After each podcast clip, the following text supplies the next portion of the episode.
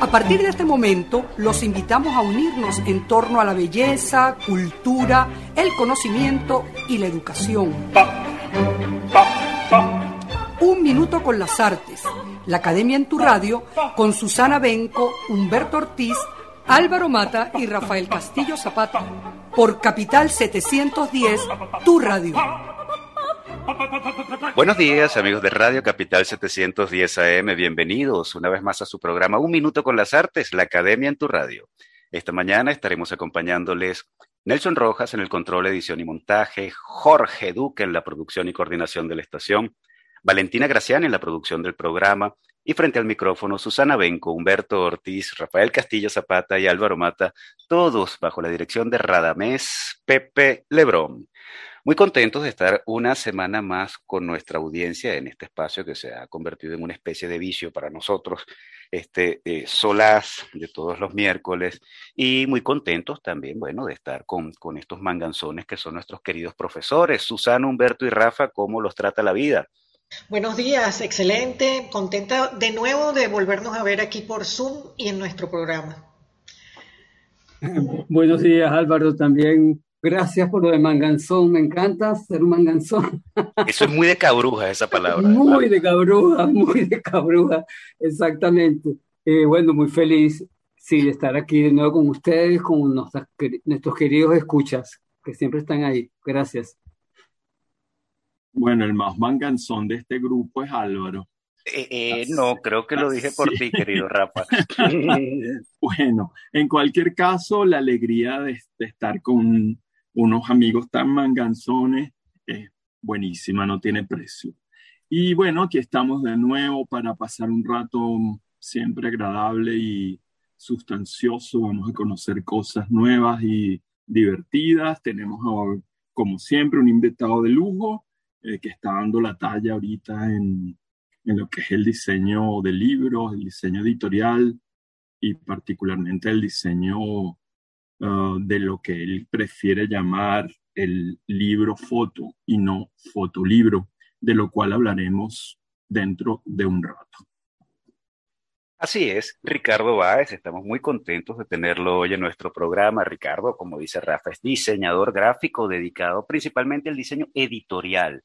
Su trabajo hace hincapié en la relación entre el diseño y la fotografía, por lo que se ha enfocado en la concepción, desarrollo, edición, diseño y promoción de proyectos fotográficos en forma de libro o fotolibro o libro foto, para ser eh, más justo con Ricardo.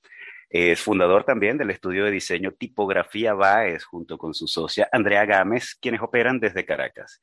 Bienvenido, Ricardo Baez, a Un Minuto con las Artes. Hola, hola a todos y muchísimas gracias por la invitación, eh, sobre todo teniendo como antecedente haber oído la entrevista con Álvaro, mi maestro, así que un súper honor haber seguido esa, esa secuela. Ya comenzamos, Ricardo. Gracias por, por estar con nosotros esta mañana y con la audiencia.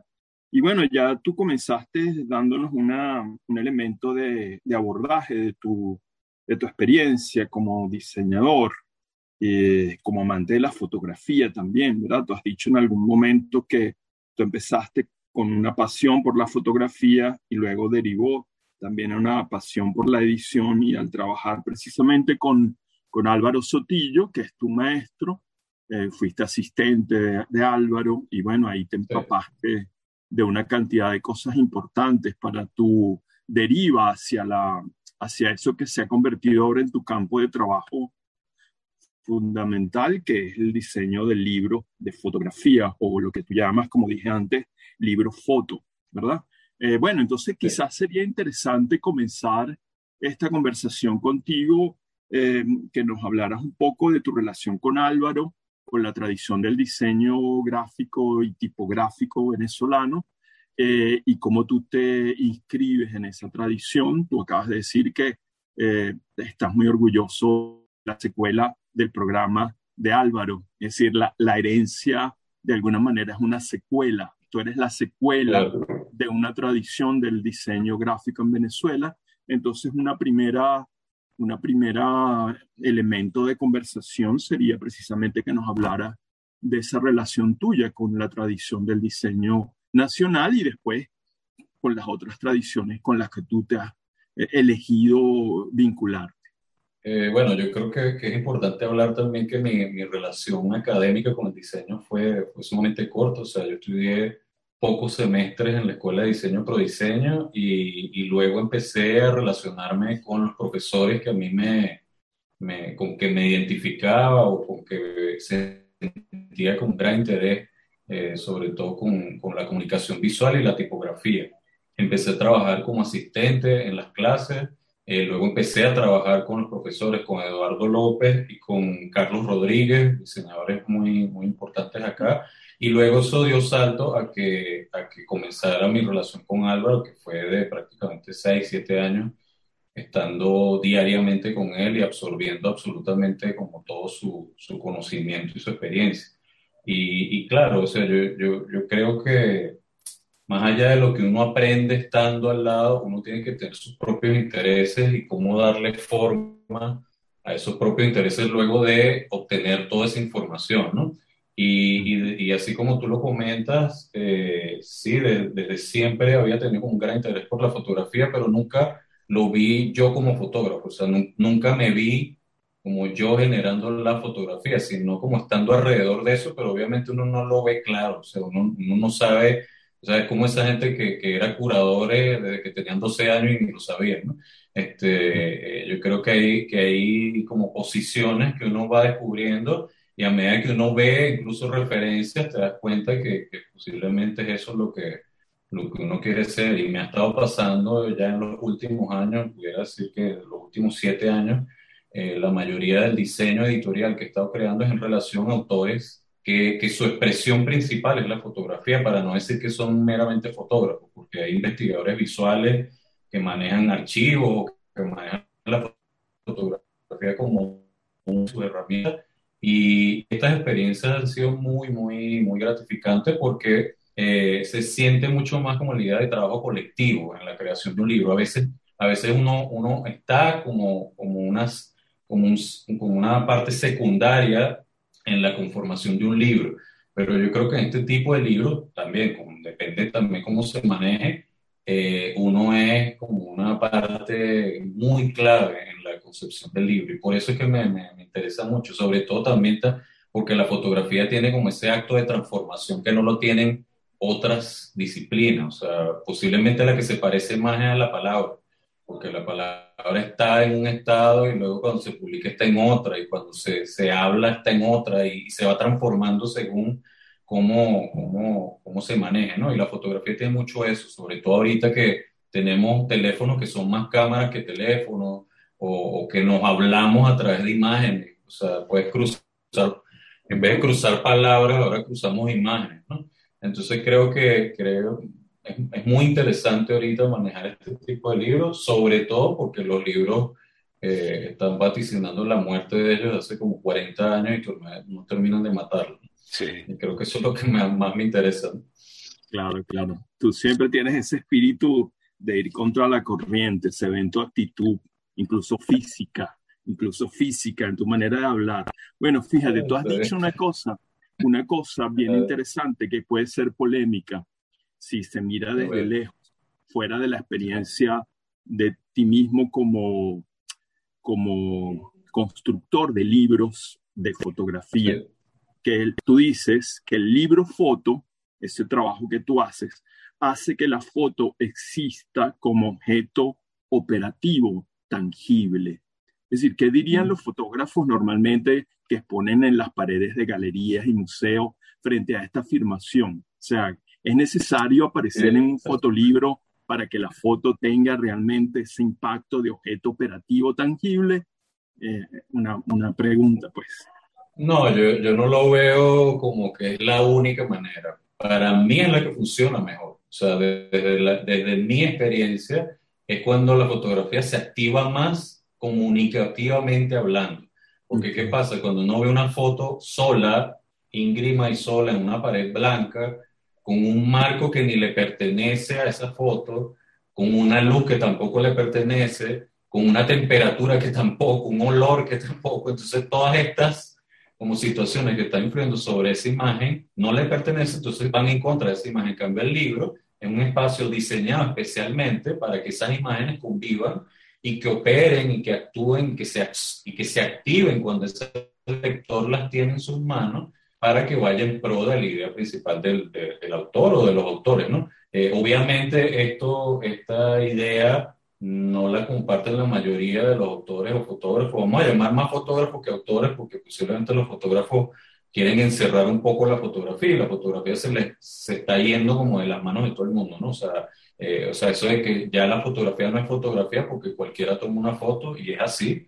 Eh, yo creo que hay que empezar a pensar de otra manera y, y obviamente todos me quieren matar. ¿no? bueno, espero que no lo logren antes de que produzcan más libros. Mira, querido Ricardo, bueno, eh, eso del, del, de la diferencia entre libro foto y fotolibro, eh, para ti el libro foto es como una, tú lo, tú lo dices en una parte también de tus conversaciones, eh, que cuando tú trabajas con un libro de foto, de, para encuadrar la fotografía o, darle un dispositivo de, exhibición a la foto, tú hablas de modelar un libro. O sea, eso me interesa mucho, la idea de modelar un libro, que eso implica tus dos ámbitos de acción, pues el amor por la fotografía y la, y la construcción de un libro como un todo, como una totalidad, ¿no? Entonces, eh, si quieres, nos hablas de esa idea de modelar un libro y cómo para ti el libro precisamente justifica eso que acabamos de comentar, de que es precisamente en el libro foto donde la fotografía adquiere realmente su poder operativo tangible, porque tú, digamos, el diseñador eh, del libro, eh, crea las condiciones para eh, hacer que esa potencia y esa patencia de la imagen adquiera todo su valor, ¿verdad? Es un poco eso. Eh, eh, es, es, interesante cómo lo planteas desde modelar, porque posiblemente uno se imaginaría que modelar es nada más la forma, ¿no? O sea, es, esculpir o, o, es ir poco a poco como esculpiendo como una, como una piedra en bruto y que luego tiene una forma que tiene armonía, tiene, tiene una situación que sucede ahí. Eh, a mí en especial me interesa modelar desde muy atrás, o sea, desde, desde tener una conversación desde cero con el autor o los autores en el que incluso las ideas no están completamente cerradas. O sea, yo, yo no puedo trabajar con un libro completamente cerrado, no, me interesa en lo absoluto porque no gana ni el autor ni gano yo, ¿no? Digo en, en, la sorpresa que nos pueda generar esa nueva relación entre ambas partes. Eh, incluso me, pasa que en algunos proyectos he llegado como a, eliminar prácticamente todas las imágenes y empezar desde cero generar nuevas fotografías, buscar nuevas imágenes que no son del autor, porque a veces pasa que, la cosa egocéntrica nos come la vida y queremos que todo lo que aparezca en un libro esté hecho por nosotros mismos. Y creo que, que, que, el acto de apropiación nos da como una cachetada en la cara todo el tiempo porque nos dice, esta imagen nos cuenta mejor que la que yo he producido, ¿cierto? O sea, el manejar un archivo o incluso bajar una imagen de internet que me hable mejor que la que yo produje. O sea, eh, eh, eh, el modelaje está desde ese momento, es un, es un, modelado conceptual y que luego poco a poco va construyéndose, o sea, la forma prácticamente va construyéndose sola cuando ya uno está tan internado en, en como ese pensamiento que era antes nada más del autor, pero que ahora es compartido por otras personas, no nada más por yo como diseñador o editor, sino que también puede ser por un escritor que termine entendiendo mejor como la idea de, de, esas imágenes o de, o de, esas ideas como en abstracto, que luego poco a poco se le van dando forma con, con, esa, con la idea de accionar en un libro. A veces incluso estos procesos no terminan ni siquiera en un libro, sino que terminan más bien alargando los procesos de creación y terminan siendo una exposición, pero son buenos para el autor para ver de otra forma, para pensar, ver, ver, ver desde otros puntos de vista la idea que originalmente la veía de este tamaño y ahora es inmensa. Eh, yo creo que por ahí la idea del modelado o, de modelar un libro es la que me interesa a mí, ¿no? no simplemente como de la forma que arroja luego al final el libro, sino cómo uno puede ir interactuando con esa idea original que tiene un autor. ¿no? Claro, claro. Eh, bueno, tú dices esa, el, énfasis en el trabajo colectivo, que parece que es una de las cosas que también te fascinan en, el trabajo editorial, porque no eres solamente tú el que da la forma, el que elige la tipografía, el papel, sino que hay una serie de actores también que están allí y que son fundamentales como en el cine para que se produzca el objeto, ¿no? Y esa es una cosa interesante también de tu trabajo. Y eso me hace eh, preguntarte, yo no sé cómo estamos de tiempo, eh, que tú nos hables de ese libro que para ti es paradigmático, que es el libro de, de, de Álvaro Sotillo del año 86, Retromundo, donde se ponen en evidencia de alguna manera esas cosas que tú dices, donde no solamente es el diseñador, no solamente es el fotógrafo, no solamente es el que escribe los textos, sino es también el impresor, el que compone el libro, el que lo cose, todo ese entramado de elementos, es, eh, ¿cómo es tu, admiración? Eh, es evidente, lo has dicho muchas veces, sobre ese libro, Retromundo. Eh, si pudiésemos hablar de él un poco para la audiencia.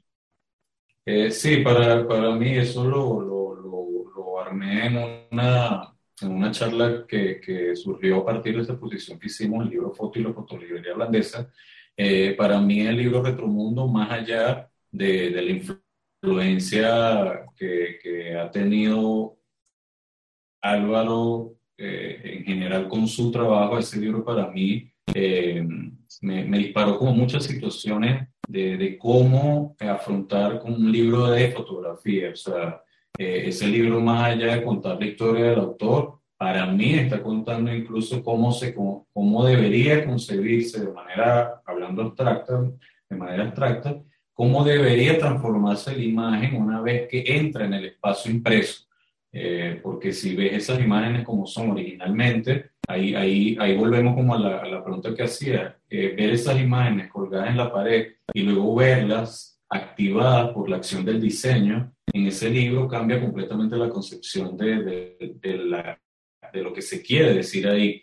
Y, y eso es una gran lección para mí de, diseño, porque normalmente no, no, llegamos como a esos límites a, a decir eh, incluso tan, como tan agresivo contra la imagen, de, de agarrar la imagen y, agrandarla diez mil veces y qué, y qué pasa cuando, cuando tenemos eso enfrente. O sea, eh, yo creo que Álvaro también tiene como esa, esa manera tan particular de afrontar los, los proyectos en ver, probar y ver qué dice la imagen e ir como, como, una especie como de ruta que no, que no es ruta e, e, ir descubriendo lo que va pasando con la imagen. Ese libro para mí es, eso. O sea, eh, hay mucho como de incertidumbre en lo que uno se consigue en ese libro, pero a medida que vas viendo, te vas encontrando con infinidad de relaciones que nacen ahí y me recuerda mucho a, muchas referencias que, incluso colocaba en la exposición, pero hay una principalmente, que es este libro de Power of Ten de, de los Pins, que, que, que, se hace una toma desde el universo y se acerca hasta la mano de un hombre que está acostado en un picnic. O sea, esa cosa del ADN de la imagen eh, para mí es muy importante y eso creo que lo, que, lo, que lo voy reflejando todo el tiempo en mi trabajo, así sea de manera explícita o no. Creo que por ahí va la idea, ¿no? Buenísimo, Ricardo. Eh, bueno, creo que nuestro director dice que ya cortamos para escuchar el, el tema, Álvaro. Sí, sí, vamos a hacer nuestra acostumbrada pausa de la mañana. Vamos a escuchar un tema musical bien particular sugerido por nuestro entrevistado Ricardo Baez. Se llama de Quasi, se trata de Quasimoto. Come on Fit, el tema, y a continuación, bueno, vamos a pagar peaje escuchando las acostumbradas cuñas de la emisora. Ya regresamos. Come on, feet. Come on. Come on, feet. Come on, feet. Come on, feet. Come on, feet. Come on, feet. Rose for me. Trouble ain't no place to be. Come on, feet. Do your thing. Oh, now. You on the whitey game. Come, Come on, legs. Come, Come on, run. He'll do what he say you done. Come on, knees. Don't be mean. Come on, knees. Cause that ain't the first red you ever seen. Come on, feet. Do your thing. Come on, baby. Don't cop out on me. Come on, baby. Don't give in on me. Come on, Legs. Come on, cruise for me.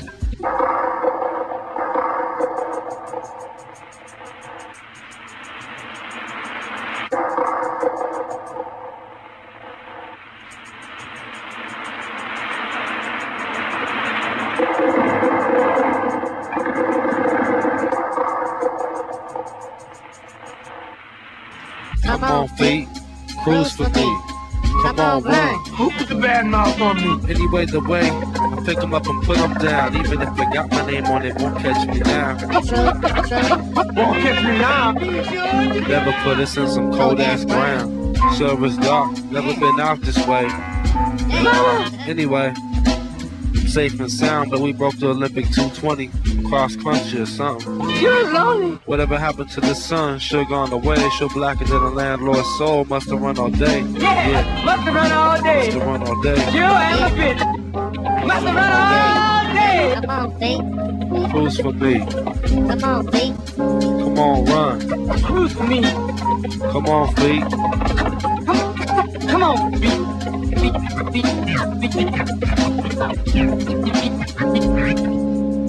on, feet. Come on, run. Come on, run.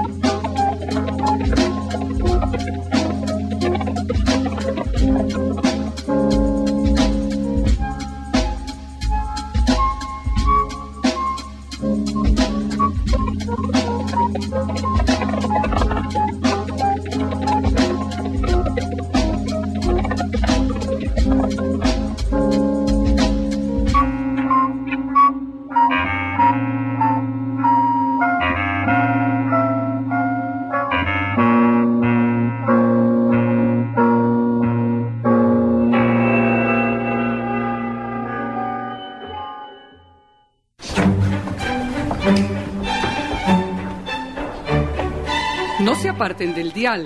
Ya regresamos en Un Minuto con las Artes.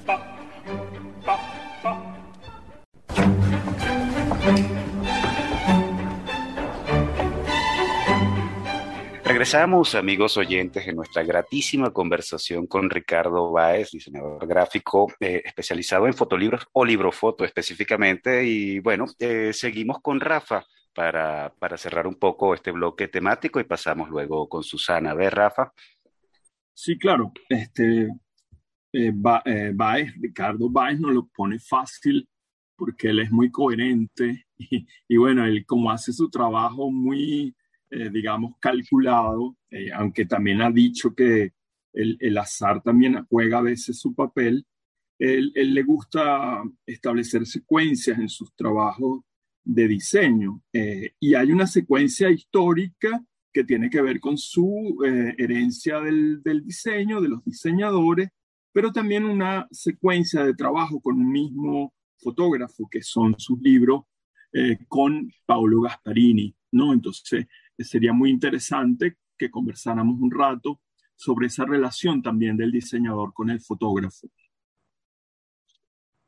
Sí, hay- hay- yo creo que hay una relación muy interesante porque venimos trabajando hace ya 10 años, eh, desde un primer catálogo que se hizo de la exposición 3, Fotolibros 3, que se hizo en, en la Galería de Carmen Araujo. Eh, a partir de ahí empezamos a tener una relación porque obviamente su trabajo está eh, relacionado muy estrechamente con la forma del libro, es decir, su, su trabajo prácticamente se ha expresado eh, a través de los libros, claro, a través de exposiciones y, situaciones espaciales, pero donde más yo creo que él siente que tiene como una expresión muy asociada a sus temas o a sus ideas es en el libro. Y luego a partir de ese catálogo, ese primer catálogo que hicimos, eh, él me plantea hacer un libro sobre Caracas porque nunca había hecho eh, algo sobre Caracas. Tenía muchas imágenes de Caracas desde el año 50 hasta el 2014 y ese fue como nuestra partida para, para luego hacer muchos libros. Y para mí fue, fue una, ha sido una experiencia muy, muy enriquecedora porque él tiene una manera de hablar a través de la fotografía que tiene que ver mucho con cómo es la forma del libro. Es decir, el libro eh, trabaja mucho en pares, en. O sea, cuando uno abre un libro hay dos páginas enfrente, hay, hay dobles páginas. Y él trabaja mucho, yo pudiera decir el 100% es con dípticos. O sea, una imagen dialoga con la otra. Y eso es muy del libro, ¿no? Eh, entonces yo creo que, que ahí aprendí mucho sobre la idea de cómo ir hablando visualmente con la fotografía, cómo emparejar, cómo, eh, cómo crear relaciones a través del tiempo, que es lo que eh, hace como la herramienta principal del libro, que es el tiempo, cómo uno, cómo uno maneja eso, eso es esencial. Yo no había tenido antes una experiencia tan, también tan profunda con respecto a ese tema de, la idea de secuencia, además que se asocia mucho con el cine, porque le interesa mucho el cine o el fotograconti, que es esa como idea como de, fotonovela o, o, o fotocuento que, que, viene de Italia, ¿no? Eh, yo creo que, que, a partir de ahí mi relación con la fotografía también cambió completamente porque eh, no, no, posiblemente antes la veía como imágenes solas o imágenes emblemáticas y luego de trabajar tanto con él, yo no siento que la fotografía hoy en día se deba ver como una imagen icónica, o sea, como, como el momento decisivo de Cartier-Bresson, ¿no? Yo creo que ahora habría que ver el momento decisivo con Cartier-Bresson al lado con el salto de, de, de Carlos Andrés Pérez, eh, saltando el charco y con 30 imágenes más que hablan de lo mismo, ¿no? O, o hablan de situaciones similares. Eh, por ahí yo creo que, que es donde, donde más me, me, ha afectado como esa relación, ¿no?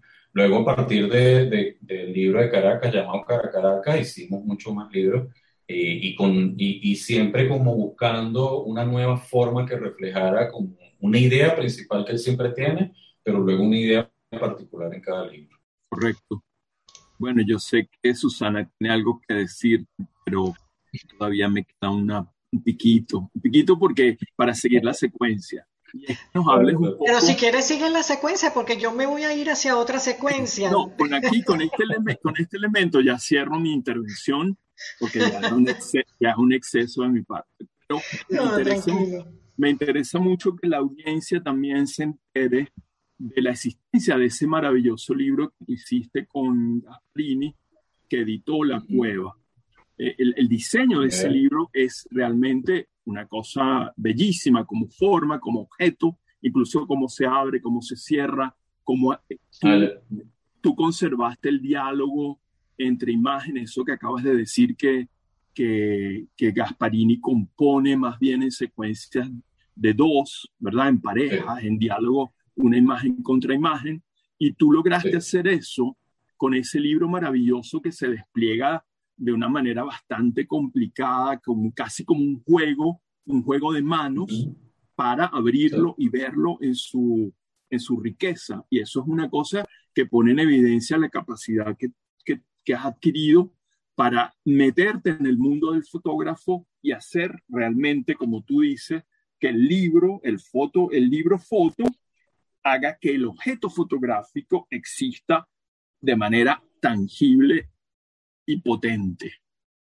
Háblanos un poco de cómo se te ocurrió ese diseño complicado y cómo pudiste lograrlo, porque tuviste la compañía de un impresor como Ispurua, que se presta a ese tipo de experimentos. Sí, eh, en realidad ese libro que se llama La verdadera historia de Pablo Gasparini eh, realmente fue una necesidad eh, técnica que había, porque eh, ese, ese libro entra en una colección de, de, los premios nacionales de fotografía dentro de la cueva y tenía ya un, un formato establecido, que es el libro cuando está cerrado, y, y Paolo tenía como la necesidad de, de explayarse, o sea, de, de, tener más espacio, porque se sentía como atrapado en ese formato tan pequeño, ¿no? Entonces decidimos...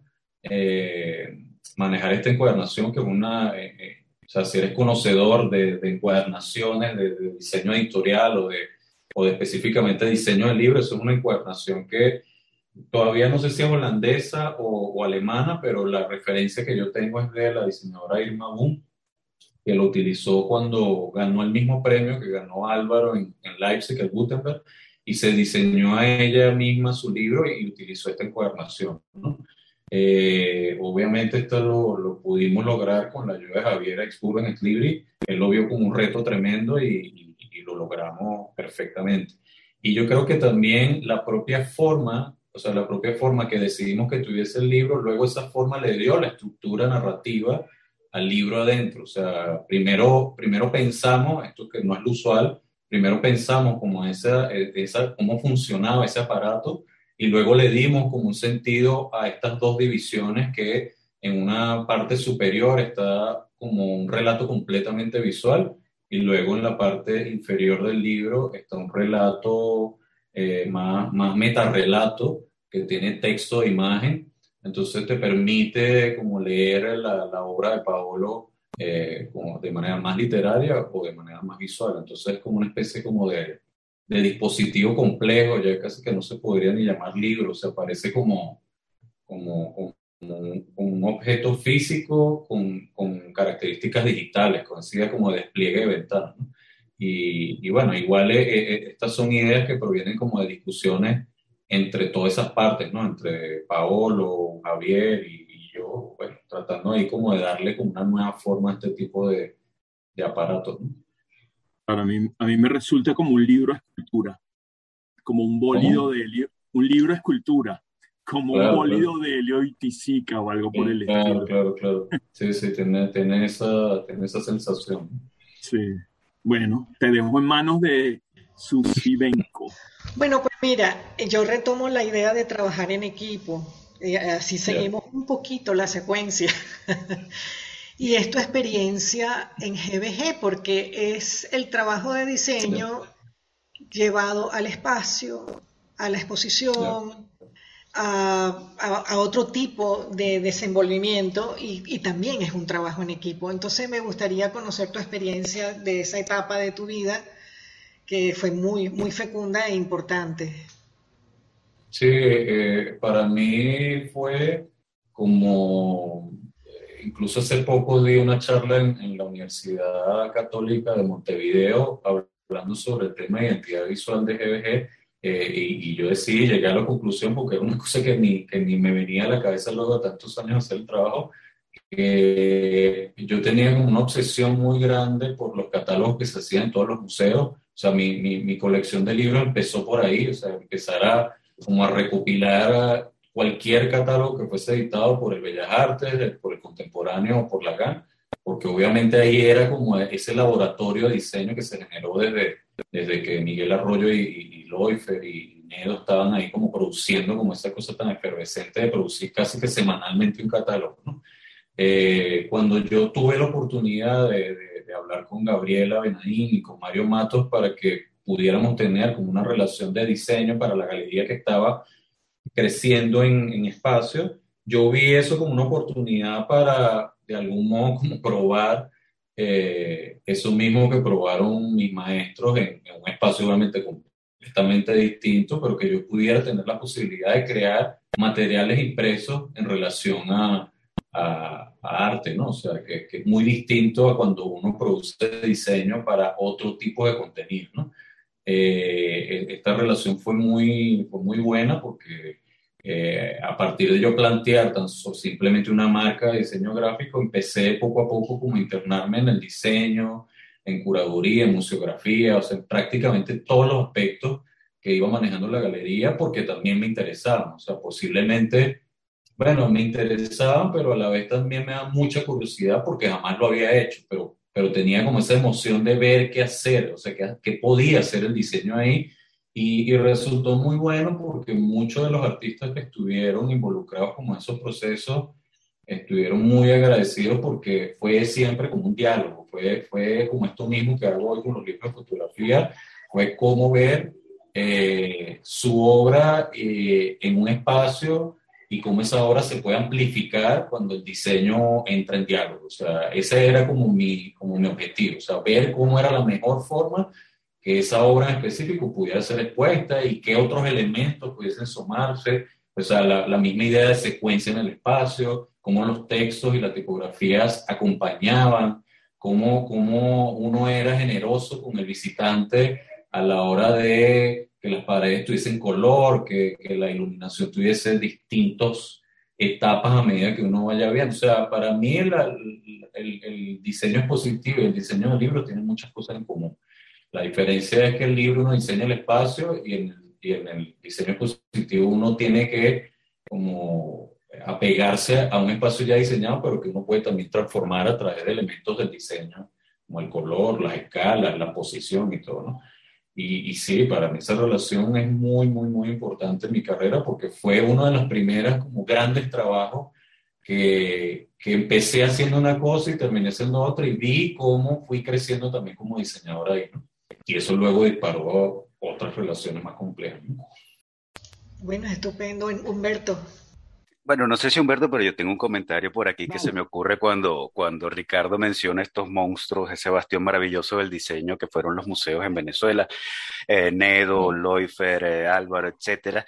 Y bueno, y como Ricardo es un poco iconoclasta, a mí me gustaría buscarle la lengua, ¿no? Eh, en cuanto al diseño y en cuanto al contenido del libro en, en general. O sea, se trataría de acompañar y no protagonizar. A ver, en nosotros en el último programa del año pasado, conversábamos con Miguel Delgado Esteves, el músico, sobre la importancia okay. de saber acompañar desde la guitarra, en su caso, a la voz principal, el cantante, digamos, sabiendo ocupar yeah. eso sí, su digno, dignísimo segundo lugar, por así decirlo.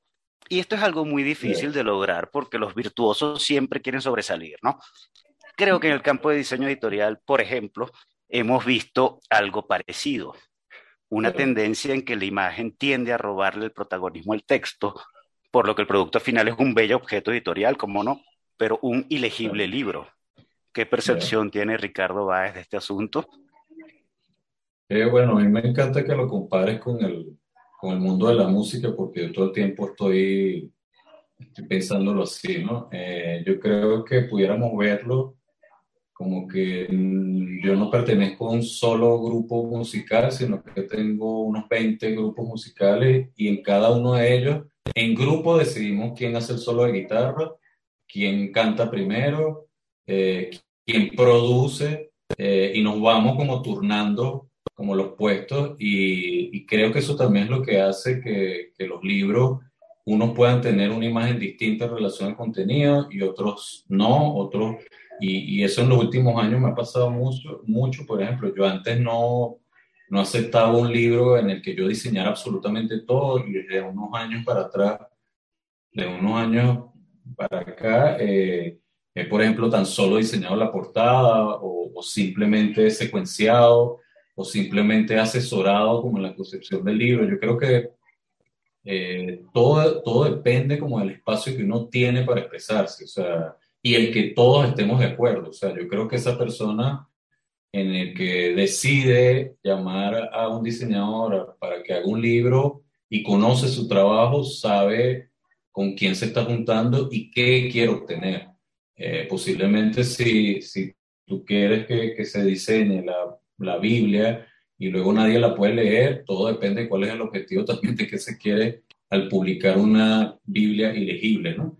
Eh, yo, yo estoy parado como en varios lugares, ¿no? no quiero como estar en el lugar donde dice, bueno, me vale a mierda el lector y entonces puedo, puedo darme el lujo de, de, que no lo lean, o más bien soy del otro lado en que soy completamente al servicio del lector. Yo creo que nos podemos mover como de posición según el contenido que, que querramos, ¿no? Y lo que querramos expresar, tanto como diseñador, como autor, como editor. ¿no? Así es. Humberto. Mira, aprovecho que, que, nombraste la Biblia porque es una, un pensamiento que tengo en la cabeza de que estás hablando. Y bueno, bueno voy a aprovechar y lo lanzo ya que lanzaste la Biblia en el medio, que es justamente los códices medievales. O sea, de alguna manera, un, yo sé, el libro de los Beatos, los famosos Beatos, que es el Apocalipsis, se hizo de, de la misma transcripción, se hicieron 10.500 versiones en cada monasterio, una cosa distinta. Y los libros se llenan distintas imágenes, cada monasterio con distintas imágenes, con distintos comentarios sobre los versículos, y así se diseñaban los libros en la época medieval antes de la imprenta.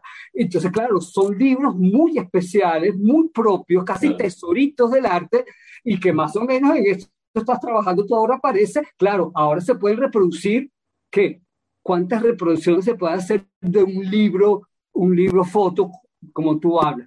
Y claro, esa es la reflexión que me viene, ¿no? Esa comparación que, que no la puedo evitar, se, hacen se hacían libros especiales para ofrecérselo a los reyes, a los emperadores, a los, a, los, a los grandes obispos, libros que son tesoros, con portadas diseñadas en marfil, con incrustaciones de oro, o sea, se hacían unos libros maravillosos en, antes, antes de, la, de, la, empresa. Y, y, eso me va a la pregunta, como voy armando como la pregunta aquí, por, por, lo que tú estás diciendo también constantemente, que tú vas primero a la idea, se maneja la idea, entre todos eh, tratan de elaborar una idea de lo que se quiere decir en ese discurso visual que están armando, este, y la imagen de la piedra también me recuerda a Miguel Ángel que decía que la piedad salió de la misma piedra, que, del mismo mármol con la que trabajó, como que si el contenido el contenido habla por él mismo, pregunto yo. El contenido habla por él mismo y ustedes buscan, se ponen de acuerdo en un contenido para darle forma a un decir, a un discurso visual. Este, supongo que me dirás que sí y que vas a armar por ahí el discurso, este, pero mi pregunta real, la duda que yo tengo es que si es posible armar un discurso eh, discurso con la sola imagen, un discurso que abarque también el discurso intelectual. O sea, evidentemente la imagen es mucho más intuitiva que la palabra, pero la palabra se puede trabajar también como imagen, como tipografía. Y, y cómo, cómo hacer esa relación entre, yo que sé, imaginarme, yo que sé, el discurso de San Agustín armado en imagen en, en, en fotoimagen, por decirlo de una manera, un discurso de Kant o un curso de Chasterburi para no, Kant que es pura, puro concepto, pero Chasterburi que habla del entusiasmo, yo qué sé, pregunto, ¿será posible eh, eh, la imagen como discurso abstracto? yo, yo, sí creo que siempre se puede eh, crear como esa imagen de la nada, o sea, de, de, de la abstracción, la cosa es que tanto estamos, estaremos de acuerdo, eh, o sea, que tanto estaremos de acuerdo todos con ese resultado específico. Habría que hacer casi como una interpretación colectiva de una misma idea y que ahí se logre como una idea general de esa, como, valga la redundancia, ese, esa idea intelectual como tan grande, ¿no? Porque posiblemente yo haga una interpretación de, de, esa idea, pero no sea la que, la que, la que recoge como absolutamente todo. Claro, te lo digo, por ejemplo, las ilustraciones de, de los Apocalipsis de San Juan, del libro de los Beatos, las ilustraciones hablan también de las lecturas que hacían en los monasterios de ese Apocalipsis. Eh, pues, Por eso que lo pregunto. No es igual. No, no, no, igual es lo mismo. Si tú, te pones, si tú te pones a pensar la Biblia, también es una interpretación de un cuento. O sea, eh, a, mí, a, mí, siempre me da risa una imagen que aparecía en internet que aparecía la Biblia en una librería y no sabían si colocarlo en ficción o en no ficción. Entonces, eh, eh, esa idea, o sea, a mí me, me, voló la cabeza porque yo digo, bueno, en verdad eso es ficción o no ficción. O sea, ¿cuál, ¿cuál es la diferencia ahí? Es una interpretación de algo que sucedió que no sabemos si es cierto, si está escrito, si no está escrito. Entonces, yo creo que al final el contenido puede partir de una interpretación y luego el diseño otra, luego la impresión otra, luego cómo se publica otra. Entonces estamos también como en una, en una conversación. En, una secuencia de interpretaciones, que eso me encanta. diálogo constante que claro, que ahí, ahí lo interesante Claro, y lo interesante es que esas secuencias se vayan enlazando en sintonía, porque cuando una de ellas no se enlace cuando se cae. Con que una de esas se cae, ya inmediatamente tú sientes que el libro no, no tiene esa sensación como de que, de que haya llegado a su, a su forma ideal. Sí, bueno, eh, eso, eh, eso, es lo que me interesaba, porque entonces sí implica necesariamente un gran, un discurso que se tiene que ir armando, o implicaría, porque está hablando de un libro ideal, un discurso que se tiene que ir armando muy, de verdad, muy íntimamente, casi como una película, evidentemente, casi como una película. Sí, sí, es que tiene, tiene mucho, yo, yo lo pienso mucho, eh, eh, sobre todo este tipo de libros, tiene mucho de película y sobre todo todas esas partes que implican hacer una película que me parece tan complejo, obviamente uno lo puede sintetizar a, hacer un libro que a veces uno dice, bueno, un libro se puede hacer con dos personas, tres personas, pero uno fácilmente lo puede hacer con 20 personas. O sea, el que vaya a cada detalle del libro y decir, bueno, el tipógrafo compone los textos, luego el, el, colorista, que es experto en colorimetría de impresión y litografía, va y arregla las imágenes, luego el encuadernador, el impresor. O sea, tú puedes generar un libro tal cual con la estructura de, de una película. Y, y, posiblemente el resultado va a ser como el de una película, como de, de una épica. ¿no? Y ofrecer discurso de palabra incluso. Qué bueno eso, ¿no? Y bueno, como, como, siempre nos pasa cuando el asunto, la conversa se pone buena, pues a nosotros los tiempos de la radio, implacables como son, eh, nos caen como espada de Damocles, ¿no? Ricardo, qué sabrosa conversa y qué interesante. Y bueno, y como dice Rafa, ya que él se lo pasa metiéndose con nosotros, seguiremos esta conversa en la segunda parte cuando te entrevistemos de nuevo al programa. Queríamos agradecerte por habernos acompañado, Ricardo. No, gracias a ustedes y, y que, que, es sabroso conversar así. Bueno. Un placer tenerte con nosotros, Ricardo. Y bueno, ya prepárate bueno. y agenda la próxima entrevista. parte dos.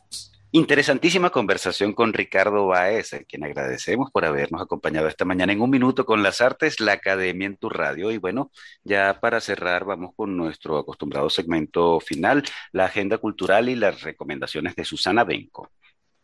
Bueno, yo creo que le voy a dar la palabra a Rafael porque él inicia un curso interesantísimo el 8 de septiembre en la Poeteca que se llama Baudelaire, pintor de la vida moderna. Explícanos un poquitito de qué se trata. Sí, bueno, son 10 conferencias o 10 sesiones abordando este aspecto particular de la, de la obra de, del gran poeta Charles Baudelaire, del cual se están cumpliendo ya 200 años de su nacimiento y en asociación con la Poeteca y la Embajada de Francia, eh, como para conmemorar los 200 años, bueno, hemos propuesto este curso que es la relación de Baudelaire con la pintura fundamentalmente.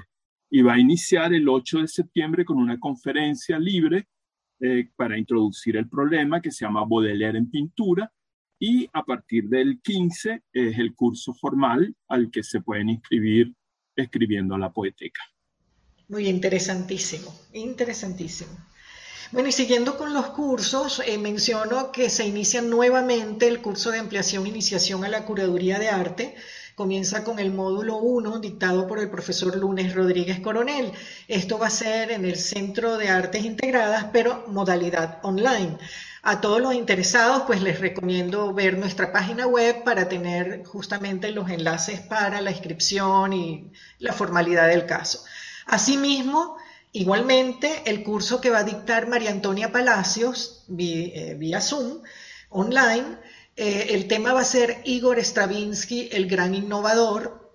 Eh, bueno, también van a ser varias sesiones y como empieza el 6, pues les recomiendo abrir nuestra página web hoy mismo. Con respecto a exposiciones, eh, bueno, la gran noticia es que reabrió la sala expositiva Espacio Monitor eh, con nueva sede, más reducida, más manejable posiblemente, en el Centro de Arte Los Galpones. Ellos iniciaron con una colectiva enmarcada en la abstracción geométrica. Eh, bueno, les recomiendo igualmente abrir eh, nuestra página web o asistir presencialmente a Espacio Monitor en Los Galpones y ver la exposición. Y este, como saben, la Sala Mendoza celebra los 65 años de su fundación, como muy bien hemos oído a la propia Patricia Velasco, y es precisamente eh, esta celebración abre con la exposición Wunderkammer, curaduría de Patricia y de Cecilia Pérez Mucus, acompañadas de Pamela Rodríguez en la documentación. Y es muy importante porque eh, precisamente la documentación forma parte de esta exposición. Yo voy a leer brevemente de qué se trata. Wunderkammer, en su acepción original, es un vocablo alemán que alude a los gabinetes de curiosidades y cuartos de maravillas en los que se reunían objetos de colección exóticos y de interés disímil. Tal como lo sugiere el título, será una exhibición a través de la cual honraremos estos 65 años de labor ininterrumpida, rescatando de nuestros fondos diversos documentos, imágenes, proyectos, pequeños objetos o curiosidades que forman parte de nuestro archivo histórico. De modo que la exposición tiene que ver con los 65 años de fundación de la galería y bueno, estaremos todos presentes para poderla apreciar. Bueno, más información en la página web de la Sala Mendoza y en nuestra página web unminutoconlasartes.com. Y es todo, pues, por esta semana.